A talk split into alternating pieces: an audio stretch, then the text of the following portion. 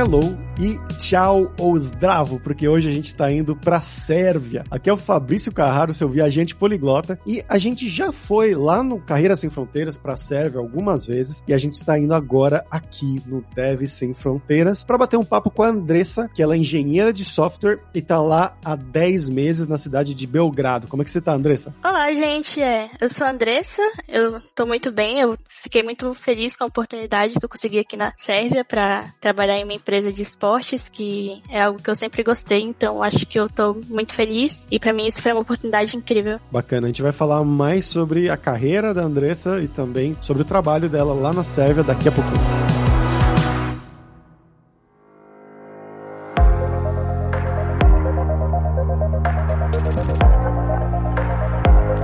Mas bom, começando o nosso programa aqui agora, Andressa, conta pra gente um pouquinho sobre você, né? Então, de onde que você é do Brasil? O que, que você fez da sua vida? O que, que você estudou? Um pouco da sua carreira também, né? Um passo a passo da sua carreira e como é que você foi parar aí na Sérvia? Bom, eu nasci em Brasília, Centro-Oeste, estado do Goiás, e eu acho que desde muito cedo eu sempre gostei muito de matemática e eu sempre tive muita facilidade com o raciocínio lógico e alguns professores eles até ficavam assustados com quanto eu tinha um raciocínio lógico rápido. Então desde criança eu tive essa paixão por matemática, até que então eu entrei pro ensino médio e nessa época geralmente as pessoas se perguntam que carreira elas querem seguir. Eu até o momento eu queria ser professora de matemática, mas nenhum professor me apoiava porque eles falavam que a carreira de professor no Brasil é péssima e todos nós sabemos como é a situação de ser professor no Brasil, infelizmente. Até que então eu conheci um amigo e ele fazia ciência da computação no UNB e ele quis me mostrar um pouco de como era a programação. Então ele decidiu me ensinar um pouquinho de loja de programação. A gente começou a estudar algumas coisas, fazer exercícios e ele me mostrou algumas plataformas de codar. Você faz o código, submete a lição e sai o resultado se você se tá errado se estava certo. Então eu comecei aprendendo e eu simplesmente achei muito legal. Eu tava naquela raiva, meu Deus, eu não acredito que eu possa ser uma hacker.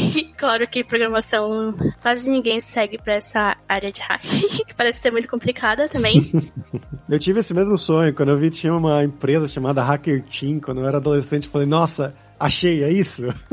eu quero ser hack que nem o Elliot da, do Mr. Hobbit. É. Eu achava super legal, assim, mas sonhos de adolescentes, né? Porque eu acho que eu acabei seguindo um caminho um pouco diferente. Então, eu gostei bastante e eu fiquei muito encantada pelo universo de programação, porque eu vi que a gente podia juntar tanto a parte de matemática quanto programação, porque programação é basicamente matemática, né? Na lógica, você vai usar bastante matemática. Então, eu simplesmente achei perfeito e falei, ok, agora eu vou estudar pro vestibular e vou querer fazer alguma coisa relacionada à programação. A primeira coisa que eu pensei a fazer seria ciência da computação, primeiro curso, só que algumas coisas mudaram e eu ouvi falar sobre engenharia da computação que você não aprende só software, que nem em ciência da computação você também aprende a parte de hardware. É engenharia, né? Você também vai ter muita matemática, porque engloba também engenharia da computação. E eu achei uma área mais completa, então eu decidi optar por engenharia da computação. Eu sempre fui estudante de escola pública, então geralmente quem é de escola pública sempre tem que estudar mais um pouquinho, se esforçar mais um pouquinho para conseguir alguma oportunidade. E eu falei, eu quero entrar na UNB, assim como o meu amigo, ele conseguiu entrar na UNB para ciência da computação. Eu me dediquei, era terceiro ano do ensino médio e eu me lembro até hoje que eu tava muito nervosa, porque se eu não passasse no vestibular eu teria que continuar estudando, né, para algum dia conseguir passar. Aí eu fui pro vestibular e falei, cara, se fosse um mundo ideal, todo mundo teria oportunidade de ter um ensino superior, né? Porque eu acho que isso seria o mínimo que o Estado deveria fazer pelas pessoas. Eu falei, seja o que quiser. Aí eu falei, eu me esforcei, eu me dediquei, se for para ser, vai ser. E quando saiu o resultado, é, eu lembro que eu fui na UNB com ele, a gente foi lá no mural e o meu nome tava lá. Eu fiquei muito feliz na época, nem acreditava, e eu tinha escolhido o curso Engenharia da Computação. Então eu comecei o curso de Engenharia da Computação na UNB. Eu acho que a dificuldade mudou bastante do ensino médio pro ensino superior. Eu tive que ter muito mais disciplina do que no ensino médio. É claro que no ensino médio eu tinha que ter também para pro vestibular, mas a universidade é completamente outro nível, principalmente se for federal. Eles têm um, um alto nível de cobrança, né? E eu tive que me dedicar bastante. Eu lembro que eu tive que correr atrás de tudo. E a primeira matéria que eu tive foi lógica de programação, que era o que meu amigo estava me ensinando, a gente estava aprendendo junto. Então eu acho que foi um pouco mais light para aprender. Eu gostei bastante. Acho que na UNB foi um, uma base muito importante para mim, porque lá eu pude aprender algoritmos para programação, estrutura de dados, técnica de programação, orientação a objetos, que eu acho que é uma base fundamental para qualquer pessoa que quer ser um programador. E na UNB também eu tive contato com o time de esportes de League of Legends. Eu lembro na época que eles estavam abrindo é, um processo de seleção para um time feminino e eu decidi me inscrever como top laner da Greenhouse, que é o do time da UNB, e eu consegui passar. E a gente começou a jogar campeonato e eu achei simplesmente incrível, porque eu nunca pensei que em uma universidade eu teria todo esse universo e foi bem legal. Aí, outra coisa muito importante também para minha pessoa como uma engenheira de software hoje foi que ao decorrer da universidade, eu acho que lá pro meio dela, eu tive a oportunidade de participar de um projeto chamado Meninas in Tech da Ungfly, onde é um projeto que eles capacitam mulheres tanto socioemocionalmente quanto na parte técnica. E eles tinham parceria com a Lura. E eles mandavam a gente fazer a trilha de desenvolvimento web. E lá a gente pôde aprender JavaScript, GitHub, HTML, CSS. Eu acho que também foi algo muito importante assim como a parte emocional, dicas para entrevistas, dicas para carreira, como a gente lidar com as coisas e como também é difícil pra gente como mulher nesse universo da programação, é claro que existe muito machismo, mas a gente não pode deixar isso nos abater de forma alguma. E eu acho que foi outro divisor de águas também na minha vida, até que então teve um dia que eu tava no LinkedIn procurando vagas e chegou a oportunidade de um recrutador falando que ele tinha essa vaga para uma empresa de, de esportes. Eu falei, ah, claro, sim, eu posso ver a proposta. A proposta inicialmente era para mim vir para cá como júnior, aprender Angular e depois começar a trabalhar com Angular. Eu achei muito legal porque eu queria migrar de área, porque antes eu tava trabalhando com PHP, né? Eu tinha o meu primeiro emprego com PHP foi na Secretaria de Saúde do Distrito Federal. Lá eu fiquei seis meses trabalhando com PHP e o framework Laravel, que ele usa a arquitetura de software MVC, Model View Control. E depois do, da Secretaria de Saúde eu fui para confederações das associações comerciais e empresariais do Brasil e lá eu fiquei por um ano trabalhando com PHP também, só que um framework diferente de PHP chamado Zend Framework. Também usa o Model View Control. Aí é bem parecido, por isso que eu fui para essa empresa. E então, dessa empresa, trabalhando com o Zend Framework, eu recebi essa oportunidade no LinkedIn para trabalhar com Angular e aprender tudo em outro país. E eu achei uma oportunidade, assim, muito legal, porque além de eu estar na Sérvia, eu poderia também conhecer outros países enquanto eu tô me especializando aqui em Angular. Só que quando eu cheguei aqui, a empresa falou que por causa do meu background com PHP, eu poderia liderar uma plataforma plataforma sobre esportes com utilizando o software MediaWiki. Na época eu não sabia nem o que era MediaWiki na minha vida, eu nunca tinha ouvido falar até então. Aí eu fui atrás, fui pesquisar um pouco sobre o que era MediaWiki e eu achei assim uma proposta muito legal porque é parecido com o WordPress, mas não tão igual. O MediaWiki, ele é um software feito com PHP e ele é o software que a Wikipedia usa para ter a wiki no Google. Com isso você tem um, muitas possibilidades. Você pode fazer o wiki do que você quiser. E como a empresa é de esportes, a gente está tentando é, lançar vários produtos para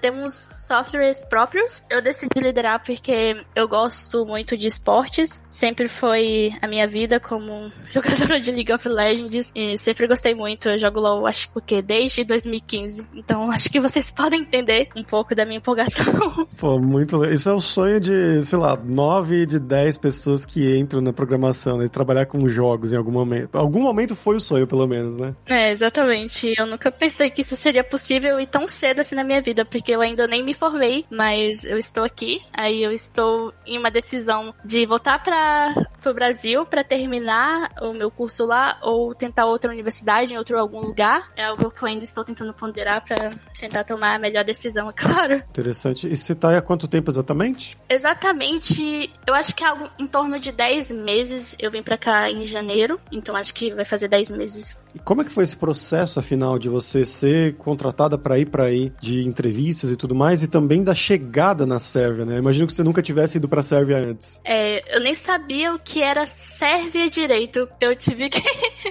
pesquisar no Google. Eu lembro só que eu sabia o que era Croácia, porque foi o que a minha sala no ensino fundamental ficou na gincana. O processo para vir para cá, eu acho que foi muito complicado por causa da documentação. Eu tive que tirar passaporte. Eu não tinha passaporte ainda, então eu lembro que eu tive que tirar passaporte, eu tive que pegar o visto de trabalho por um tempo para depois eu chegar aqui e aplicar para tirar a residência para mim poder trabalhar na empresa. E a residência que eu acho que ela dura por um ano e você tem que ir renovando. Eu acho que com cinco renovações você consegue o visto permanente de residente da Sérvia. Eu acho que foi muito problemático esse processo da documentação. Era muita coisa que eu tinha que ir atrás, ter que ir na embaixada toda hora. E muitas vezes não tinha ninguém na embaixada, ou a, ou a moça não queria responder. Um pouco complicado. E também tinha acabado de começar a guerra na Ucrânia, né? Aí eu fiquei assim um pouco com medo. Falando, caraca, será que essa guerra vai se espalhar pela Europa e eu vou, tô indo pra Sérvia agora?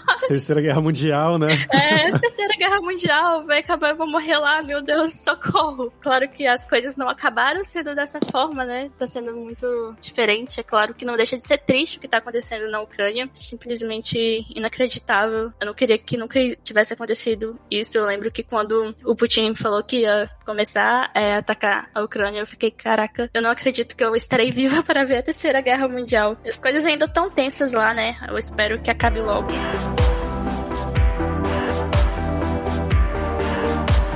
Mas uh, qual foi a sua primeira impressão, Andressa, da, da Sérvia, né? Chegando aí, vendo as pessoas, vendo o dia a dia, o que eles comem, como é que foi isso? Eu acho que eu cheguei aqui muito assustada, porque eu nunca tinha saído nem do Brasil direito. Eu acho que pro Brasil eu só fui para Minas Gerais e para São Paulo. E chegando aqui eu fiquei muito assustada, assim, de início. Mas, assim, as pessoas da empresa, elas foram super acolhedoras. Eu lembro que quando foi meu aniversário, eles fizeram questão de me dar um presente com comida típicas da Sérvia e uma colega ela me deu os presentes tudo rosa porque ela sabia que eu adorava rosa e ela decidiu me dar uma camisa rosa e um monte de cosméticos rosas. Eu adorei. E de comida típica eles me deram o aivar que é tipo uma pasta feita com berinjela e pimentão, que é simplesmente muito gostoso. Eu nunca imaginei que isso existiria. Que geralmente eles comem aivar com Aí vai. E kaimak, que é tipo um cream cheese,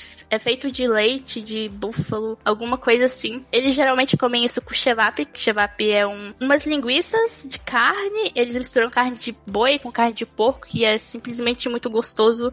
No Brasil a gente geralmente não tem muito costume de fazer isso, né? Aí eu cheguei aqui e falei, nossa, que legal, isso é muito gostoso. E geralmente eles comem esses dois molhos juntos e colocam no Eva e sempre acompanhado com batata e um pão típico deles aqui, simplesmente simplesmente muito legal e muito bom. Acho que é a minha comida favorita da Sérvia. É claro que também tem outros pratos que são bem interessantes. Eu acho que a cultura daqui é bem única, né? Afinal, eu tô no leste europeu. Não, eu, eu acho bem delicioso também. Eu fiz um tour aí nos Balcãs uma época. Eu fui pra Sérvia, Croácia, Bósnia e Montenegro na mesma viagem. Bastante país da ex-Yugoslávia. É, exatamente. Praticamente tudo. A gente queria ir pra Eslovênia também, mas não deu no final. Mas.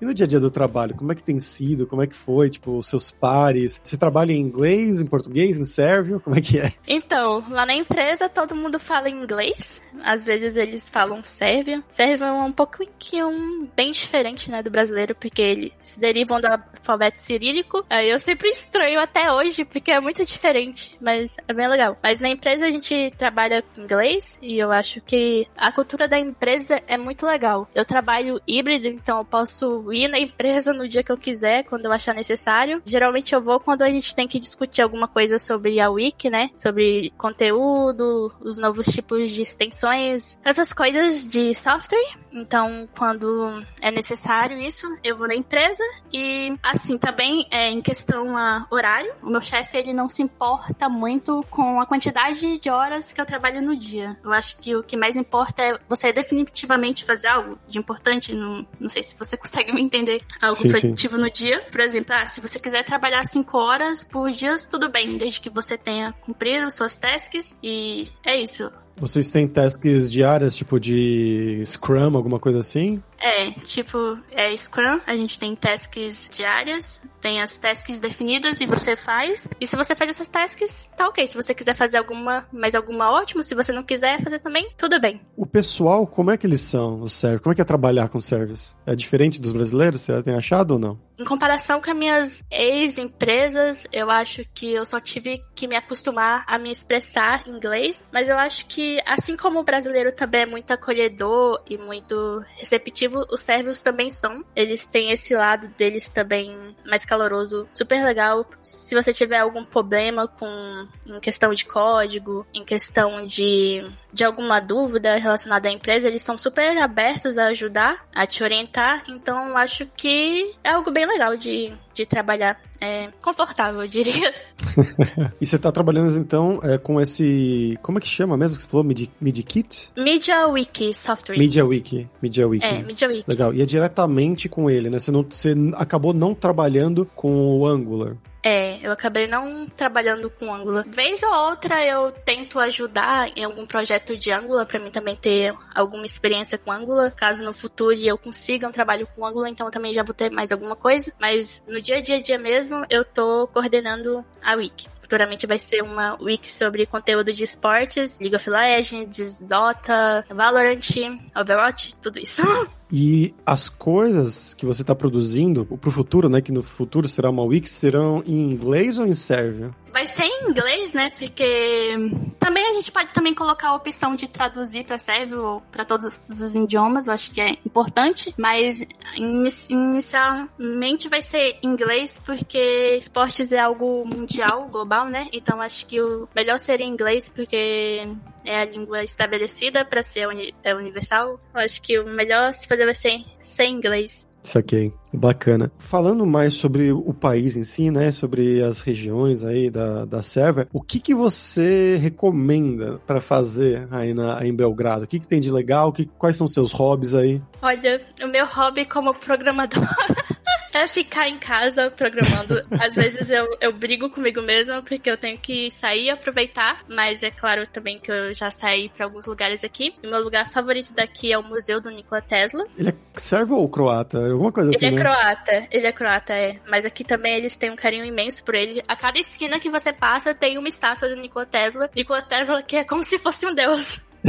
Legal. Eu recomendaria também um passeio pelo Kamelagnan, que é um parque onde tem várias coisas históricas, museus, é, museus de armamento e Deixa eu ver o que mais recomendaria. Você também sair para comer nos restaurantes locais, nas padarias, que tem o famoso burek, que é como se fosse uma torta folheada de carne, de queijo, mas a de carne sempre é melhor. E eles têm costume de comer com iogurte, o burek, e é simplesmente fica muito gostosa essa combinação. Eu lembro que eu cheguei aqui no primeiro dia e eu saí cedinho, aí tava frio. Aí tem uma padaria aqui perto da minha casa que eu achei a melhor de Belgrado e eu me sinto muito abençoada pelo universo por ter ela aqui perto perto. Então, eu saí cedinho. Eu lembro que eu fui comer o bureki com iogurte e foi simplesmente a melhor sensação. Acho que vai ficar marcado para sempre na minha vida, porque foi muito bom comer aquele bureki quentinho naquele frio. Bureki realmente é uma coisa bem balcânica, né? Na verdade, acho que é otomana até, que os otomanos trouxeram para os Balcãs quando eles conquistavam essa região, porque aqui, eu tô morando na Turquia atualmente, uhum, e aqui legal. também é bem popular, bem famoso o burek. Tem uma padaria do lado da minha casa também. Às vezes eu tô, tipo, ah, não tô com muita fome, mas dá pra comer alguma coisa assim, mais. Seria uma coxinha no Brasil, né? Eu vou lá, é, pego sim. um borexinho, custa um euro, baratinho, e mando bala. E é muito gostoso também. E também tem outra coisa aqui nas, em Belgrado que eu não recomendaria pra ninguém, que é o underground, que é como se fosse uma cidade subterrânea que eles construíram antigamente nas guerras, caso houvesse algum ataque nuclear. Só que hoje em dia ninguém vai lá. Eu acho que a polícia até fechou, mas tem algumas pessoas que vão lá pra fumar drogas, é, fazer esse tipo de coisa. E eles falam pra gente nunca ir lá, porque chega até ser perigoso. Eu tenho um colega de trabalho que ele disse que tem uma vez que ele entrou lá com vários amigos e que depois, no final, alguns não voltaram. Então, se você podia vir pra Belgrado, por favor, procure a distância do underground. Ou depende de quem estiver ouvindo, é lá que ele vai procurar mesmo, né? É, exatamente. É bem assustador.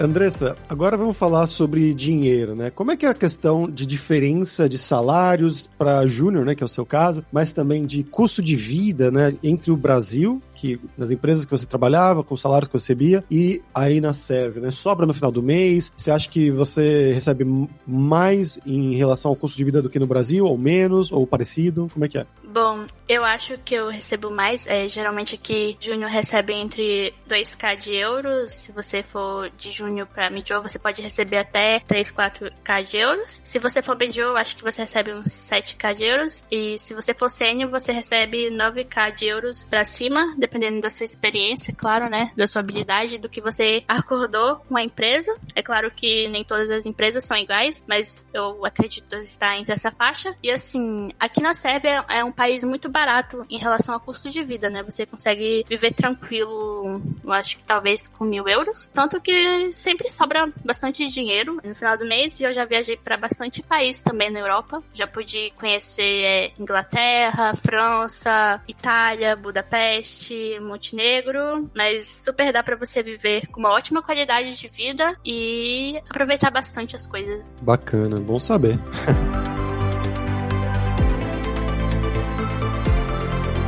E, Andressa, pra gente fechar aqui, agora é a hora do perrengue, que é quando a gente pede pros nossos convidados contarem histórias engraçadas, gafes, micos, coisas que tem acontecido com você esse tempo aí. Ah, eu acho que sempre quando eu vou no mercado, eles têm uma mania de falar Svoliter, que é bem-vindo. Aí eu sempre acabo falando Svoliter achando que eles estão me dando boa-vinda, mas eles estão falando, é, eu estou à disposição. Ah. Aí eu sempre confundo e falo Svoliter de novo. Eu estou à sua disposição? Ah, eu também estou à sua disposição. Exatamente. eu sempre esqueço. Eu acho que teve um dia que teve é, um evento de, de anime em um lugar que é um café de anime. Aí eu decidi e fantasiada de Naruto. Aí tinha um menino na rua que ele me viu, aí ele falou: Cara, como assim você tá fantasiada de Naruto mulher? Uma Naruto não é uma mulher, ele é um homem. Aí eu falei: É, mas eu tô fazendo a versão feminina dele. Aí ele falou assim: Mas você não pode. Eu falei: Oxe, como assim? Caramba, Aqui, chato. É... que mala. Exatamente. Aí teve uma vez também que eu tava na rua, aí um menino chegou, ele viu que eu tava com uma meia. Eu acho que a meia parecia de futebol, mas não era meia de futebol, era uma meia calça normal. Aí ele tava pedindo a minha meia calça emprestada, aí eu fiquei. pra jogar futebol. Ele falou que ele tava indo jogar futebol e que ele tava. que ele tinha esquecido as meias dele em casa. Aí assim, cara, mesmo se eu pudesse te emprestar minhas meias, não sei, eu passei o dia inteiro usando ela. Você realmente quer usar elas? Com certeza. Cara, servos são muito estranhos. Essa foi a, a eles conclusão. São um pouquinho estranhos, sim. Eu acho que aqui eles são um pouco conservador, né? Eu diria.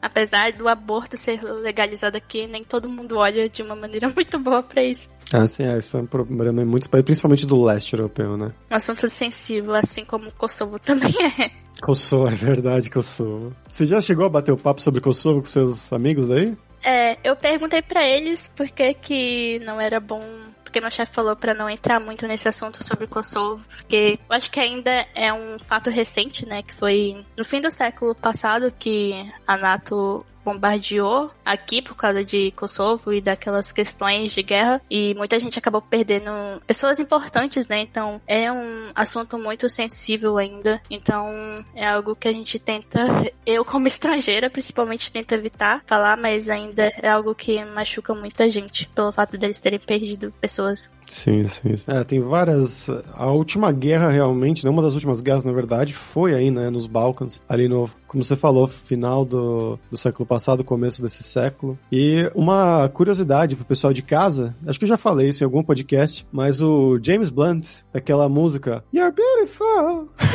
ele lutou nessa guerra e não teve uma terceira guerra mundial por causa dele porque ele era um capitão lá, tipo um segundo nível de poder, e o cara que tava acima dele saiu, e ele tava comandante naquela época, ele do exército inglês, né, que tava ali na, na Sérvia, contra o Kosovo, e tinha os russos, um pessoal do exército russo que tinha ido para um aeroporto. Se eles fossem lá pro aeroporto, ia dar treta. E exércitos da, da OTAN lutando contra exércitos russos, ia dar uma treta muito, muito grande, não seria legal, poderia começar uma terceira guerra mundial, mas o James Blunt falou, não vamos lá, porque vai dar problema, vai dar merda, e aí por causa do James Blunt, não tivemos uma terceira guerra mundial ali no começo do século, então agradeçam a ele aí de casa. Muito obrigada, James. Você literalmente salvou nossas vidas. Exatamente, exatamente. Muito obrigado, Andressa. Foi muito legal nosso papo aqui, muito gostoso. Você quer divulgar alguma coisa? Eu acho que eu gostaria de divulgar meu GitHub. Meu GitHub é DevSaurinho. Minha rede sociais eu tenho Devsaurinho, que é como eu escolhi o meu nome para ser desenvolvedora, e Pandasaurinho é meu nome no universo do, dos esportes, então se você quiser me seguir, é só colocar o arroba Pandasaurinho, me siga para conteúdos de esportes. Os links, como sempre, vão estar na descrição desse episódio lá em devsemfronteiras.tech.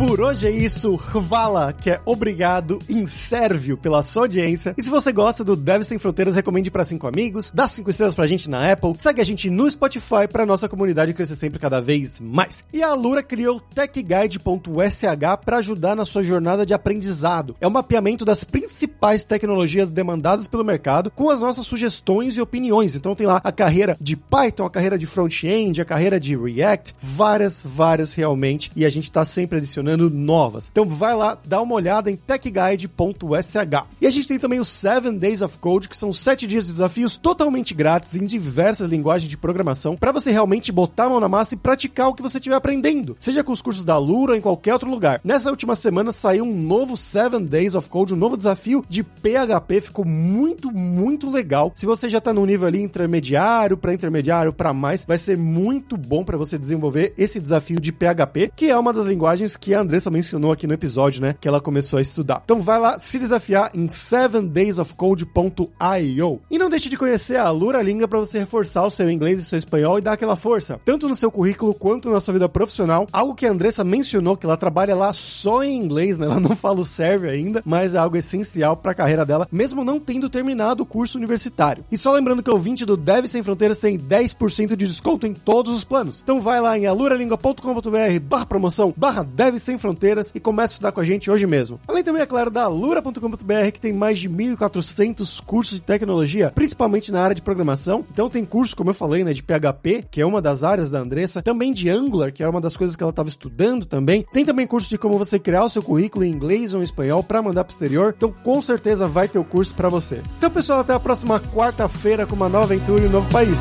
Tchau, tchau.